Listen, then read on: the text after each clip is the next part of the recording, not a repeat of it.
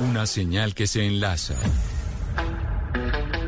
Regiones conectadas a través de un dial. A partir de este momento, Oscar Montes, Ana Cristina Restrepo, Hugo Mario Palomar, Valeria Santos, Gonzalo Lázari y Camila Zuluaga analizan y debaten el tema del día. El tema del día. Colombia está al aire. Son las 12 del día 17 minutos. Gracias por seguir conectados con nosotros hoy aquí en Mañanas Blue. Un saludo especial a nuestros televidentes de Noticias Caracol Ahora que se conectan todas las noches con nosotros en el primer canal digital de noticias en Colombia. Y este tema que vamos a hacer el día de hoy es a petición de ustedes. Muchos nos han escrito al 301-764-4108, que es nuestra línea de WhatsApp, preguntándonos sobre la declaración de renta, que les está llegando un correo electrónico de sus cajas de compensación familiar para que hagan esa declaración. Hay muchas dudas sobre los impuestos este año. La DIAN está pues con los ojos muy abiertos porque se, muy abiertos porque se necesita recaudar eh, dinero y por esa razón hoy los hemos querido invitar. Hoy está con nosotros en la, en la línea Julio Lamprea Fernández, que es el director de ingresos de la DIAN. Pues el encargado de recoger esa plática, señor Lamprea, bienvenido, gracias por estar con nosotros. Es un placer que pueda usted responder nuestras preguntas, pero sobre todo las eh, preguntas de los oyentes que tienen muchas dudas sobre la declaración de renta este año. Camila, buenas tardes para usted, para su equipo y para todos los oyentes. Y sí, esperamos poder resolver todas las inquietudes que tengan respecto a este tema tan importante para el país. Señor Lamprea, antes de, las inquietudes, están eh, aumentando el recaudo en la, DIAN, es decir, ustedes tienen la firme tarea de que hay que recaudar más dinero y por ende se están volviendo, como dicen eh, por ahí en, el, eh, en las calles, como mucho más cuchillas y están encontrando evasores. Sí, Camila, nosotros hemos hecho un trabajo muy importante durante esta administración que nos ha permitido eh, tener unos resultados muy importantes en la lucha contra la evasión y en el incremento del recaudo tributario. Y esto ha sido muy importante porque, como saben, el, parte importante de los ingresos de la nación es justamente son, o justamente son los impuestos que, paga, que pagan todos los colombianos. Hemos tenido un buen crecimiento, este año nos ha ido muy bien, por fortuna, eh, y los resultados nos están respaldando. Ahora sí, entonces le pregunto sobre las declaraciones de renta. Y le digo por mí, que es lo mismo que han recibido muchos oyentes que nos escriben. Le está llegando a la gente un correo electrónico de la caja de compensación familiar. Y le dicen, usted tiene que hacer su declaración de renta, aquí se la hacemos gratis. Pero a la gente eso le da miedo, doctor Lamprea, porque dicen después termina pagando la gente más. Oscar, ¿se acuerda que usted mencionaba que uno no confía que le hagan eh, la declaración de renta otras personas, ¿no? Que entonces la gente le llega el correo, pero desconfía de quien se lo manda. Amigos que ni siquiera lo abren, Camila. ni siquiera lo abren. Pero, pero entiendo que es como un modelo, una, una recomendación, doctor Lamprea. Es, una, es un modelo que dice, mire, puede hacerlo de esta forma. No sé si es así. Bueno, creo que estamos hablando, hablando de, de dos cosas diferentes tal vez que pueden estar llegando por estos días. Uno es un correo que nosotros hemos estado enviando directamente, que son lo que hemos escuchado, las declaraciones sugeridas de parte de, la DIAN, que es un trabajo que hemos hecho con base en información que recibimos de terceros y por la cual le hemos sugerido a casi cuatro o a más de cuatro millones cien mil personas cómo debería ser o podría ser su declaración de, eh, de renta. Por otro lado, que es el correo al que se refiere Camila con seguridad, son estrategias que emplean cajas de compensación, bancos o algunos particulares que han decidido eh, contribuir o ayudar a las personas a presentar su declaración de renta. Doctor Lamprea, mire, me dice un oyente que nos está escribiendo que se llama Mauricio y que está en contacto con nosotros y pregunta si ayer hubo algún tipo de contingencia o si están experimentando algún tipo de contingencia en la DIAN, porque precisamente sobre la declaración de renta que unos colegas contadores de nuestro oyente Mauricio no pudieron presentar la renta de sus clientes por problemas en, las, en, la, en la plataforma. ¿Tuvieron problemas ayer en la plataforma? ¿Están teniendo problemas? Camila, nosotros llevamos al momento a las 8 de la mañana con corte a las 8 de la mañana, con dos días de vencimiento, más de 537 mil declaraciones presentadas que corresponden al 13% de la vara más alta al que queremos llegar. Ayer solamente entre las 6 de la tarde y las 7 de la noche tuvimos una disminución de un problema con la firma eh, digital que se utilizan, pero que fue resuelto muy rápidamente. Yo personalmente verifico hora tras hora el volumen de declaraciones que se están presentando de personas naturales y no hemos encontrado una disminución importante. Nuestro sistema está funcionando muy bien. Ah, ok. El sistema está funcionando perfectamente. Ya eh, mis compañeras tienen más preguntas para usted, doctor Lamprea, pero le hago una última de un oyente. Y es, y es una que puede parecer eh, muy básica, pero es importante de responder. Si a usted por primera vez le toca declarar renta, le llega ese correo le dicen, usted tiene que declarar renta, obligatoriamente uno tiene que contratar un contador, porque la gente se confunde mucho. Entonces dice, yo tengo que contratar un contador para declarar renta, eso es obligatorio hacerlo. Si uno no contrata un contador, ¿le queda mal hecha la declaración? No es obligatorio, eh, Camila, contratar un contador. De hecho, en Nadia hemos dispuesto diferentes herramientas que permiten que las personas puedan presentar su declaración de renta por sí mismas. Tenemos un programa que se llama Ayuda a Renta, tenemos un aplicativo que se llama Hágalo usted mismo. Requiere cierta concentración, requiere cierta atención, de manera que las personas lo pueden hacer eh, ellas mismas. Sin embargo, si las personas tienen eh, la, o quieren contratar un profesional de su confianza, también pueden hacerlo, de manera eh, que, que, esto es opcional, no es una obligación. Es decir, para una persona natural como ustedes, que, con los que estamos hablando, y yo, que no ejercemos el comercio, eh, no necesitamos la firma de un contador para la, presentación de la declaración. Entonces, pero puede contratarlo, la persona también lo puede contratar si lo requiere. Pero Doctor Lamprea, herramientas diferentes. Y este año, las personas que tienen que declarar renta son las personas que ganan ¿Más de cuánto dinero? Bueno, eh, las, las declaraciones que se están presentando este año corresponden al año grabable 2020, Camila. Es decir, como para eh, hacerme entender mucho más fácil, es la foto que tuvieron las personas a 31 de diciembre del año 2020 y de acuerdo con esa foto a 31 de diciembre del 2020 se determina quiénes tuvieron que declarar o no. Entonces, tienen que declarar, por ejemplo, este año, las personas que a 31 de diciembre del 2020 tuvieron un patrimonio superior a 160 millones de pesos. Es decir, al que tiene casa o carro o unos dineros en cuentas que superan 160 millones de pesos. O las personas que hayan tenido ingresos brutos, ya sea por pagos laborales, por contratos que, que hayan realizado, por prestación de servicios, que entre el primero de enero y el 31 de diciembre del 2020 sumen más de 49 millones 850 mil pesos. Esto además de otras consideraciones como ingresos que se o, compras que se hayan hecho, otra, o movimientos bancarios también por ese valor, pero en general se calcula eh, o se determina por patrimonio, por lo que tengo, o por los ingresos que tengo. En el primer, en el primer caso, más de 160 millones de pesos, en el segundo, 49 millones 850 mil pesos. Aquí me están diciendo, ¿y qué pasa esas personas que recibieron el correo electrónico de hacer la declaración de renta y no cumplen ninguna de esas dos requisitos que usted acaba de decir? Que haya tenido ingresos brutos, es decir, después de retención en la fuente, etcétera, etcétera, de, de más de 49 millones de pesos al año y que tengan un patrimonio de más de 160 millones de pesos. ¿Qué pasa a la gente que le llegó ese correo y no cumple ningún uno de esos dos requisitos? Lo que nosotros hacemos, Camila, es tomar la información que nos han reportado terceros, diferentes fuentes de información pública y privada, y determinamos con base en esa información que la persona debería presentar su declaración de renta y se la sugerimos.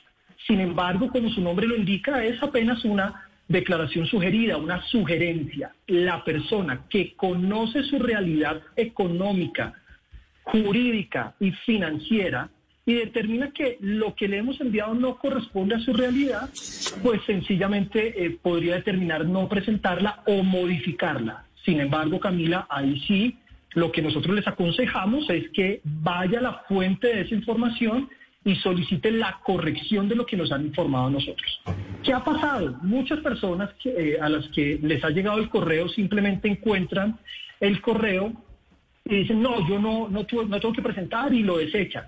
Pero hemos visto casos, por ejemplo, de personas que tuvieron una transacción en el año 2020 que no la tienen en la cabeza o algún pago que recibieron que no tienen en la cabeza. Y nuestra recomendación es, mm, sin, sin ningún temor, abran el correo, revísenlo, consulten la información que estamos disponiendo, revísela punto a punto y si definitivamente eh, hay algo que no corresponde con su realidad, pues simplemente puede tomar la decisión que corresponda.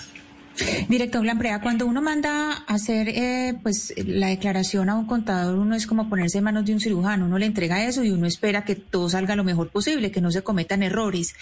Cuando por alguna casualidad, eh, no estoy hablando en caso de dolo, ¿no? Sin, de responsabilidades, sino que se comete un error, pero es un error de buena fe, ¿ustedes cómo hacen para probar eso? ¿Cómo se comprueba eso? ¿Y o sea, Ana Cristina, si su contador se equivoca. Y usted dice, yo le... contador se equivoca. Yo le dije a mi contador, le entregué todo, no tenía ni idea.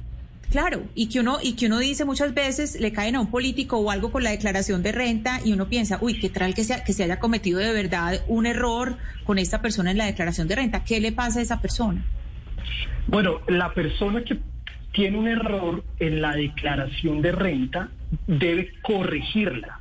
Y acá es muy importante y aprovecho este medio para hacer un llamado para que las personas no esperen hasta el último momento para presentar su declaración de renta y la presenten con anticipación. En la medida que las personas presenten la declaración antes del vencimiento y ocurra un error voluntario, involuntario, ocurra un error que lleve a, tener que corregir la declaración de renta y esta corrección la hagan antes del vencimiento del plazo para declarar, no va a tener ninguna sanción. Si ese error se corrige después del vencimiento del plazo para declarar, desde luego el estatuto tributario prevé unas sanciones en el caso de que exista por la corrección un mayor valor a pagar o un menor saldo a favor. Director Lamprea, eh, no es un secreto pues que el 2020 fue de pronto el año más difícil para la economía en Colombia. Básicamente el debate de la reforma tributaria estuvo eh, alrededor de si las personas naturales deberían pagar más o menos impuestos. ¿Cuánto está esperando más o menos el Estado recaudar por renta? ¿Y es la renta en realidad un tributo importante para las arcas del Estado? ¿Y cómo están pensando ustedes pues que las personas van a poder digamos, llegar a esta meta cuando hay muchas personas que en este momento están pasando por un momento muy difícil económico? ¿Ustedes van a dar unos plazos o no van a dar unos plazos? ¿Van a tener esto en consideración? Eh, Valeria, mira, eh, la, el recaudo que nosotros esperamos hacer por la declaración de renta de personas naturales está alrededor de los 12.8 billones de pesos. Pero acá es importante mencionar algo. La mayor cantidad de ese recaudo ya lo hicimos por vía de retenciones en la fuente que se hicieron el año pasado y solamente esperamos recaudar ya en efectivo, en, cash, que la gente tiene que salir a pagar 2.7 billones de pesos de lo que esperamos por la renta a personas naturales. ¿Qué significa eso? Que la mayoría de personas, un buen número de personas que tiene que declarar renta, seguramente no va a tener que sacar plata de su bolsillo. No solamente porque no todo el que declara tiene que pagar, sino porque tal vez ya ha hecho el pago a través de las retenciones en la fuente que nos hacen cuando nos pagan el salario o cuando nos pagan los honorarios por algún contrato.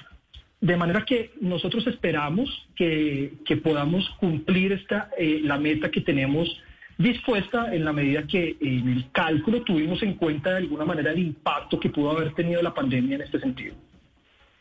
Director Lamprea, mire, este, este año eh, entiendo que ya eh, comparando la, la, declaración sugerida por la DIAN más la que la persona puede realizar, ahí se van a incluir las cesantías eh, y se van a incluir también avalúos catastrales.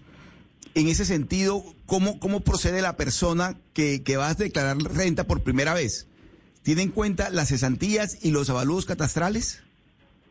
Eh, Oscar, eh, los dos elementos son necesarios para la declaración de renta. Los avalúos catastrales en cuanto les permiten calcular el patrimonio a la persona, que es una información necesaria dentro del formulario de declaración. Acá quiero hacer una claridad también, que hay algunas dudas que están surgiendo eh, por estos días, y es el, lo que me está apareciendo en la información exógena de avalúos catastrales está mucho más alto de lo que yo esperaba. Y no es que esté mucho más alto de lo que la persona esperaba. Resulta que la información que nos ha entregado o el municipio o la autoridad catastral corresponde al valor total del inmueble. El ciudadano debe determinar qué porcentaje de ese valor le corresponde y hacer el ajuste correspondiente en la declaración en la declaración de renta. En cuanto a las cesantías, hace parte de un ingreso, pero que tiene un tratamiento especial de alguna forma y puede estar eh, exento, no todo va a estar grabado, pero se deben incluir como parte de lo que hemos recibido en nuestros ingresos brutos. Director, usted me perdonará por ponerle un ejemplo personal, pero es que me parece importante que usted sepa eh, cuál puede ser la experiencia de un declarante. En el 2016 yo recibí una pequeña herencia y la notaría que me hizo la escritura declaró el valor de esa herencia por más. Y yo utilicé ese valor por pendeja y por contratar a un contador que no sabía lo que estaba haciendo. O sea, como el cirujano, Ana Cristina que le salió mal. Exactamente. Entonces hicimos la declaración de renta basado en ese valor. Es decir, yo pagué más de lo que en verdad me tocaba por una equivocación que hizo una notaría. Yo me di cuenta del error y corregí, mandé una corrección. Está bien, la DIAN me hizo dos auditorías y al final eh, me aceptó la corrección y en el 2019, dos años después, en el mes de septiembre, me devolvió el dinero. Pero el año pasado, en diciembre, me llegó un email diciendo que yo les debía ese dinero.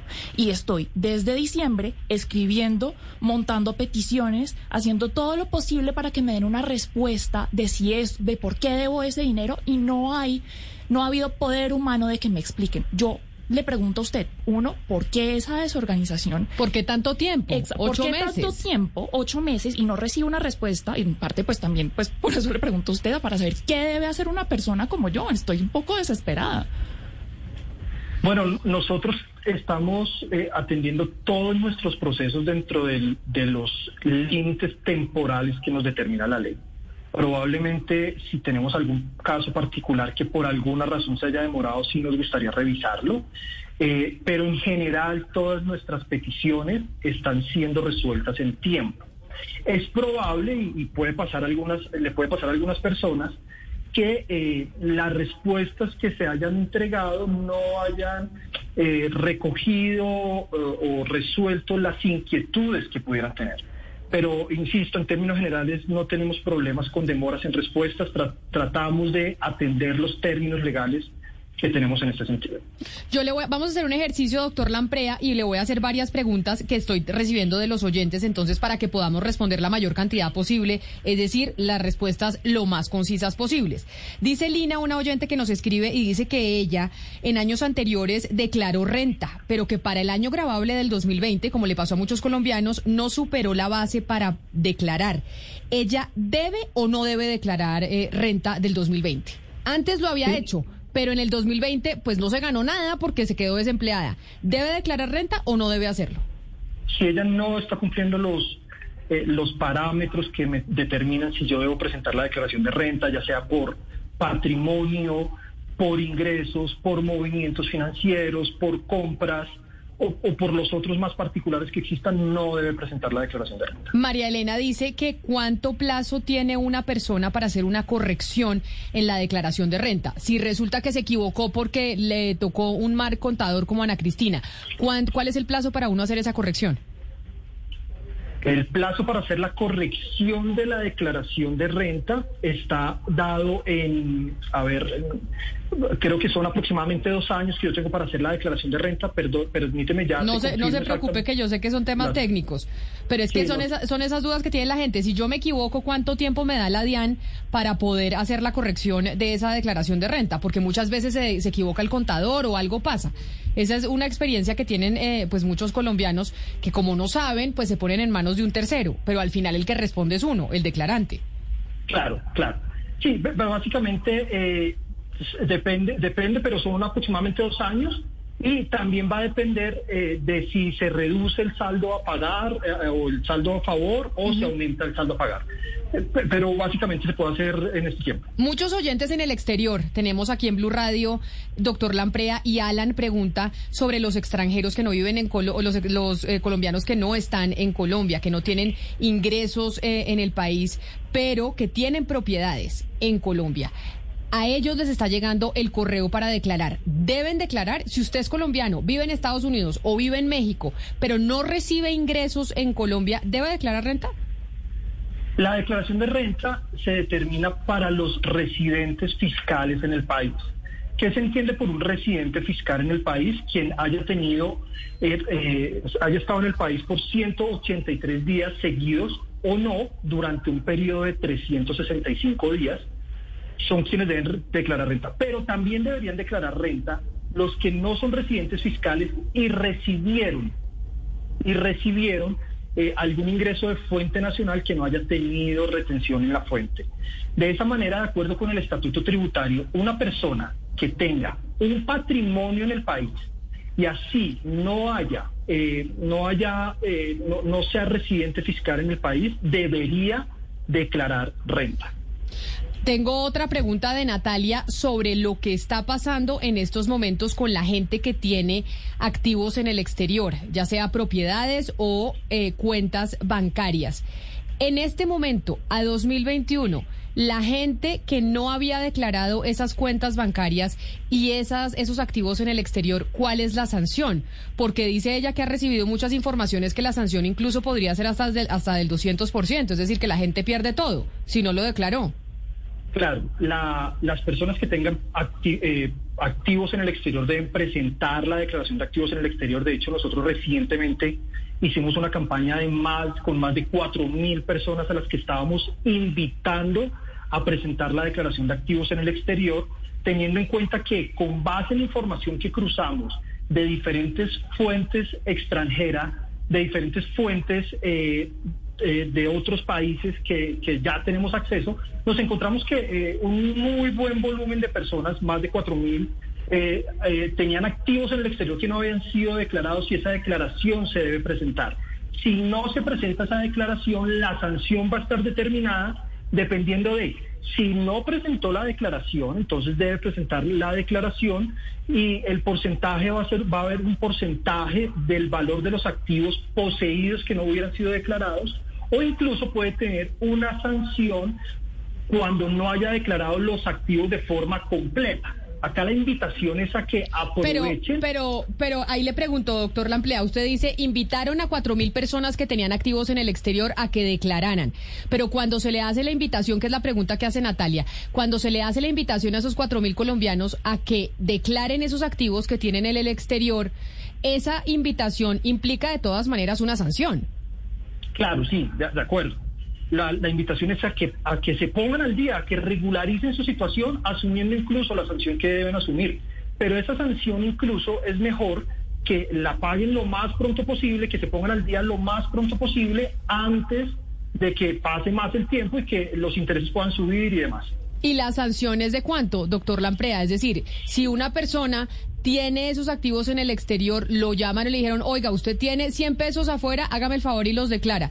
Si no los ha declarado nunca y los tiene, no sé, hace lo, que sea, 10 años, ¿cuál, ¿cuál es la sanción? Porque lo que dice Natalia es que básicamente es una sanción en donde le podrían quitar absolutamente todo al, al declarante.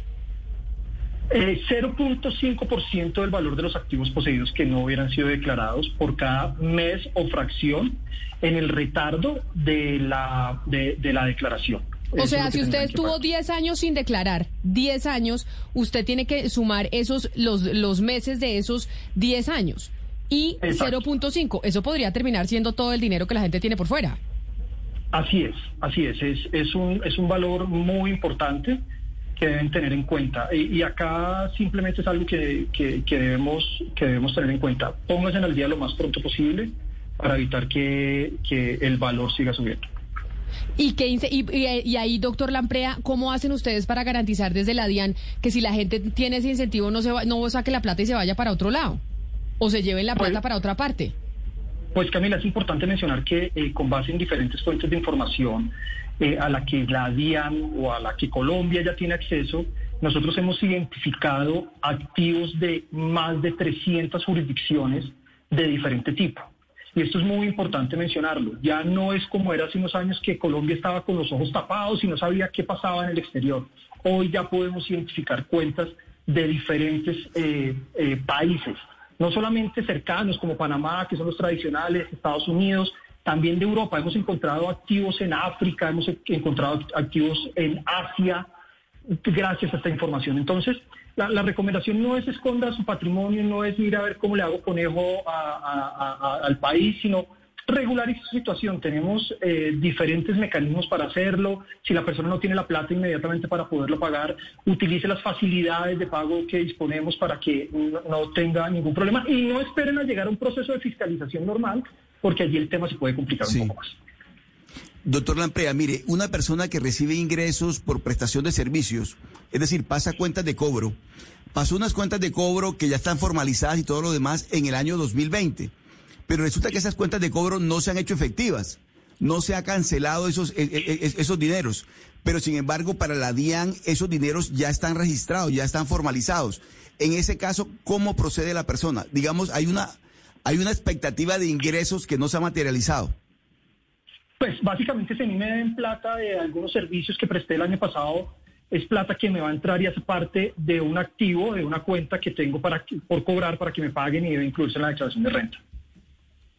Pero doctor Lamprea, yo entiendo la pregunta de, de, don Oscar Montes porque nosotros los periodistas sí que conocemos de pasar facturas y muchas veces sucede que usted ya paga IVA sobre esa factura y nunca se la pagan. Entonces, ¿qué pasa con ese IVA que uno pagó de un dinero que uno nunca recibió? Pues básicamente eh, lo que lo que deben hacer es con base en la factura cobrarle a la persona que debe pagar. Claro, yo eso lo entiendo, pero si no le pagan a uno y uno ya pagó el IVA, es decir, uno ya pagó el IVA, pero no le pagan a uno porque usted sabe muy bien que en los servicios que se prestan a veces pagan a 30 días, a 60, a 90 y dentro de esos tres meses que pasan ahí ya le tocó a usted pagar IVA.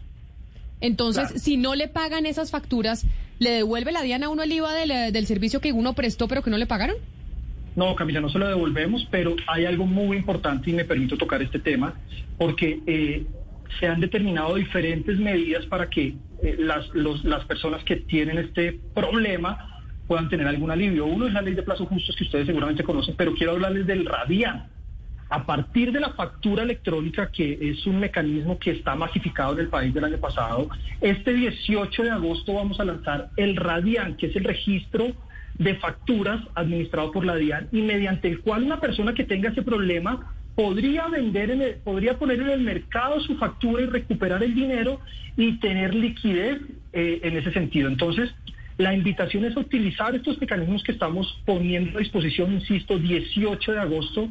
Pero eso quiere decir que la DIAN va a empezar a hacer factoring, ¿no, doctor Lamprea? Porque eso lo hacían unas empresas que hacían factoring que precisamente cobraban, eh, compraban eh, facturas y uno estaba dispuesto, bueno, pierdo 5% de mi factura y esas personas se encargaban de ir a cobrar. ¿Eso es como que la DIAN va a empezar a hacer una especie de factoring?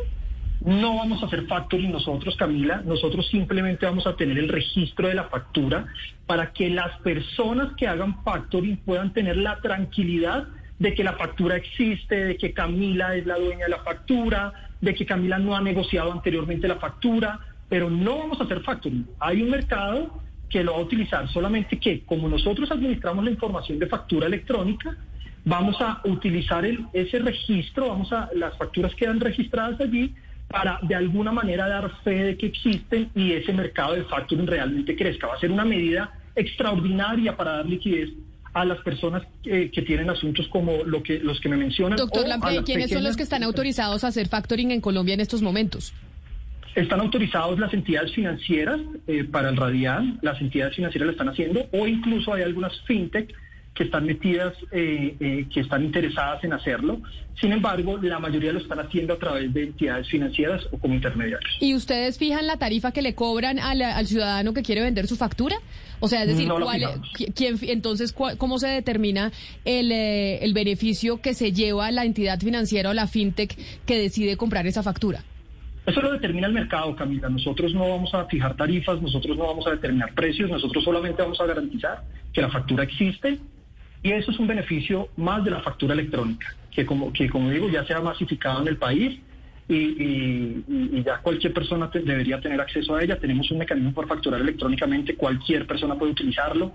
Eh, y allí vamos a tener este beneficio. Doctor Lamprea, yo sé que esta es una pregunta más filosófica que cualquier otra cosa, pero es que la veo constantemente en el eh, Facebook, la veo en nuestra línea de WhatsApp, la veo a través eh, de redes sociales, en Twitter, en donde nos dicen, oiga, yo pagaría impuestos si no se robaran la plata. Ese es un discurso y una narrativa que siempre está en los colombianos cuando estamos hablando de pagar impuestos, de la declaración de renta, etcétera, etcétera.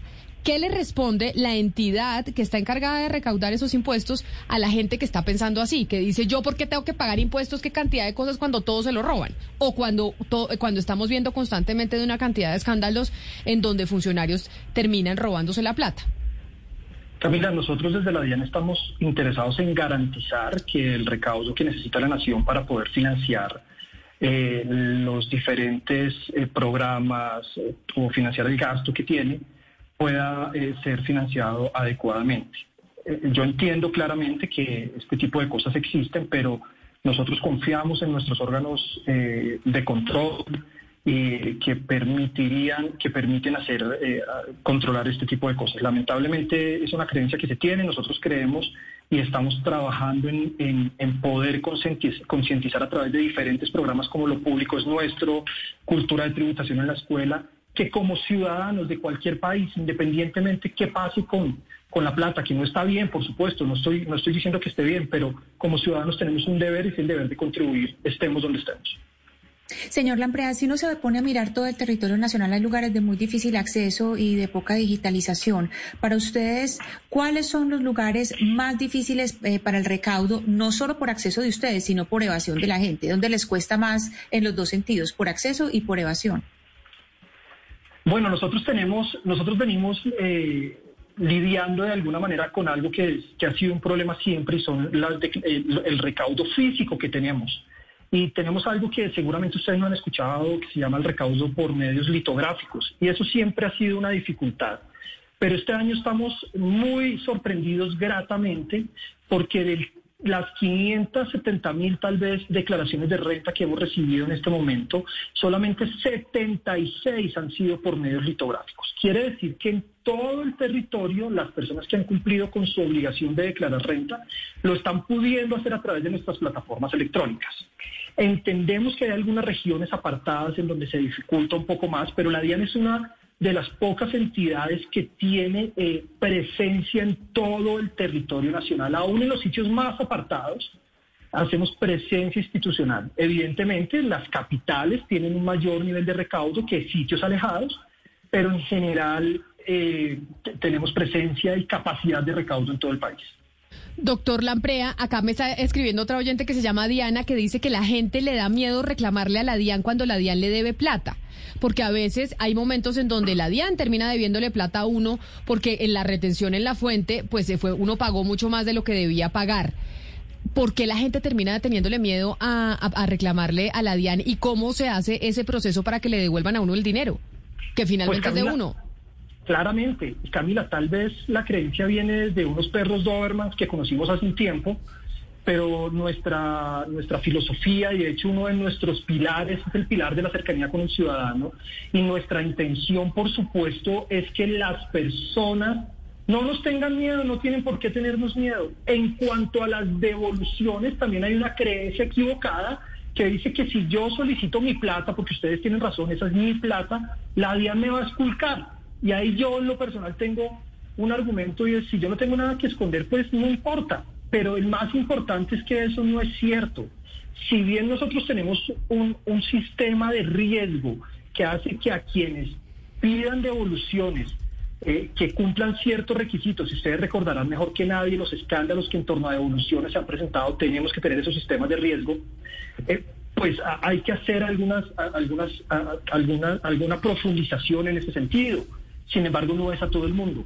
Y tan es así que no es a todo el mundo que en un año tan crítico como el año 2020 hicimos devoluciones en un valor histórico que nunca se había presentado. 20.2 billones de pesos en devoluciones en el año 2020 que sirvieron para que las empresas pudieran mantener la caja, que para que las personas que como personas naturales que tienen un trabajo normal que se quedaron sin trabajo tenían un saldo que es de ellos, lo pudieran devolver. 20.2 billones. Este año esperamos devolver 14, 14 billones de pesos aproximadamente.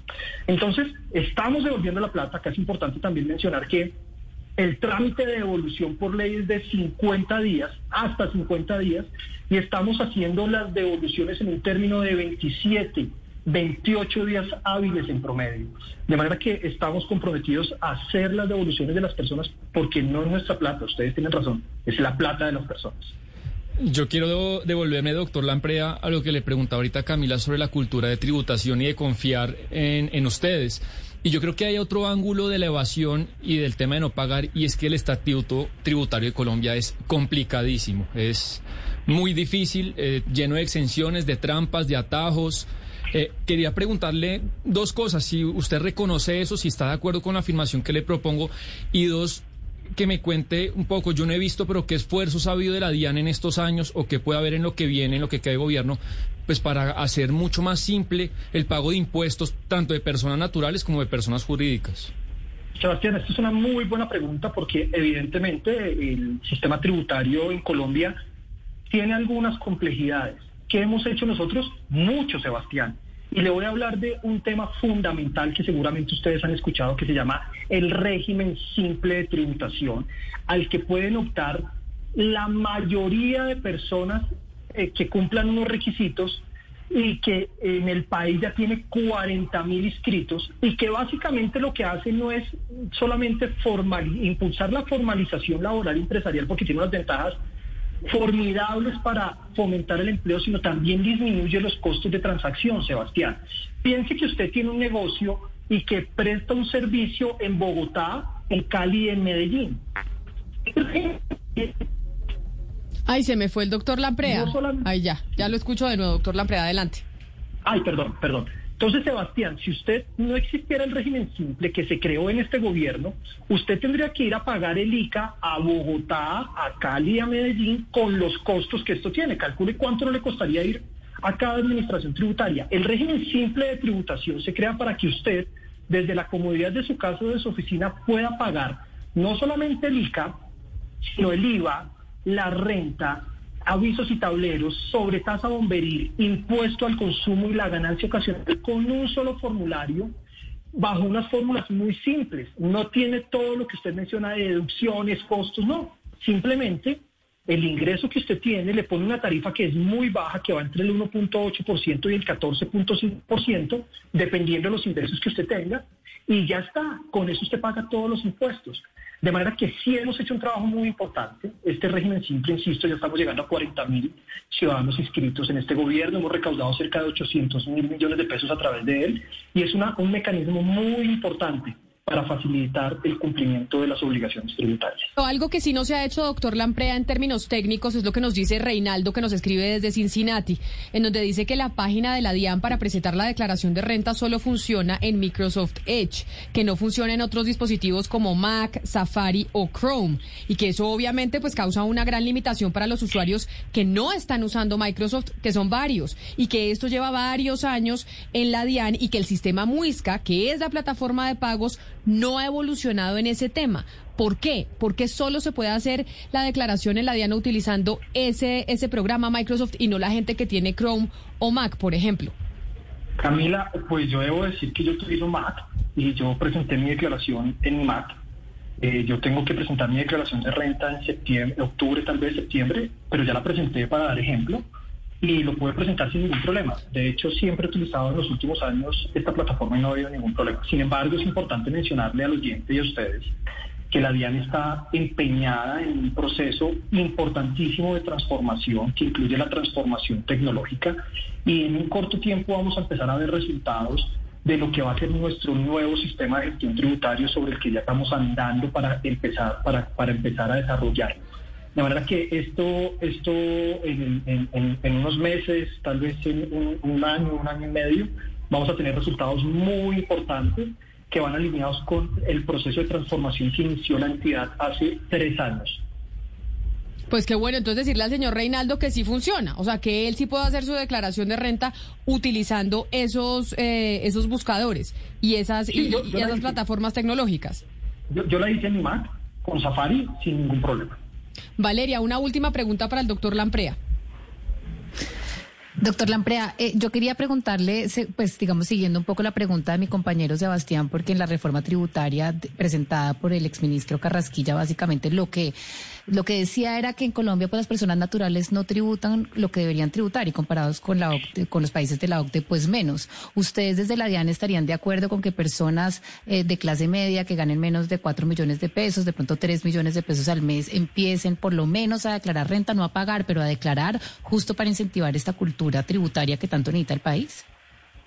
Eh, Valeria, claro que sí. De hecho, eh, nosotros consideramos que actualmente muy pocas personas naturales presentan la declaración de renta.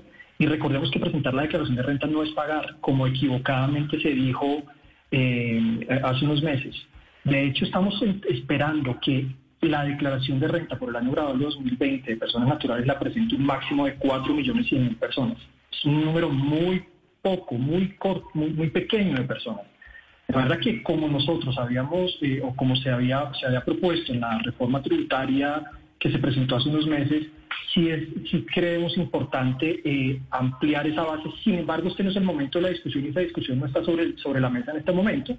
En este momento estamos hablando de un proyecto de ley de inversión social que tiene otra dinámica completamente diferente. Seguramente esa es una discusión que como colombianos y Colombia tiene que abordar necesariamente en el futuro. Pues doctor Julio Lamprea, director de ingresos de la DIAN, me quedaron muchas preguntas de los oyentes. Yo sé que el tiempo no es infinito, pero le agradezco enormemente que nos haya respondido y su disposición para cada uno de esos interrogantes que a veces pueden ser muy particulares, pero que le pueden servir eh, a otros oyentes. Mil gracias y feliz resto de día para usted. Camila, a usted, a su equipo, muchas gracias también. Queremos invitarlos hoy a un Facebook Live que tendremos a las 3 de la tarde y vamos a seguir resolviendo inquietudes al respecto. Entonces, eh, bienvenido, lo vamos a enfocar en declaraciones sugeridas, justamente. Ah, buenísimo. O sea que sigue usted con el ejercicio en Facebook Live de la DIAN respondiendo las preguntas de los oyentes. Tenemos un muy buen tiempo. Todas las semanas estamos teniendo diferentes, eh, diferentes eh, espacios para contestar respuestas. Tenemos ayudas en nuestros micrositios. Eh, a, veces todo muy didáctico y seguiremos en, seguiremos en esta tarea porque es nuestra responsabilidad. Gracias, doctor Lamprea. Feliz día. Bueno, un saludo para todos. Gracias.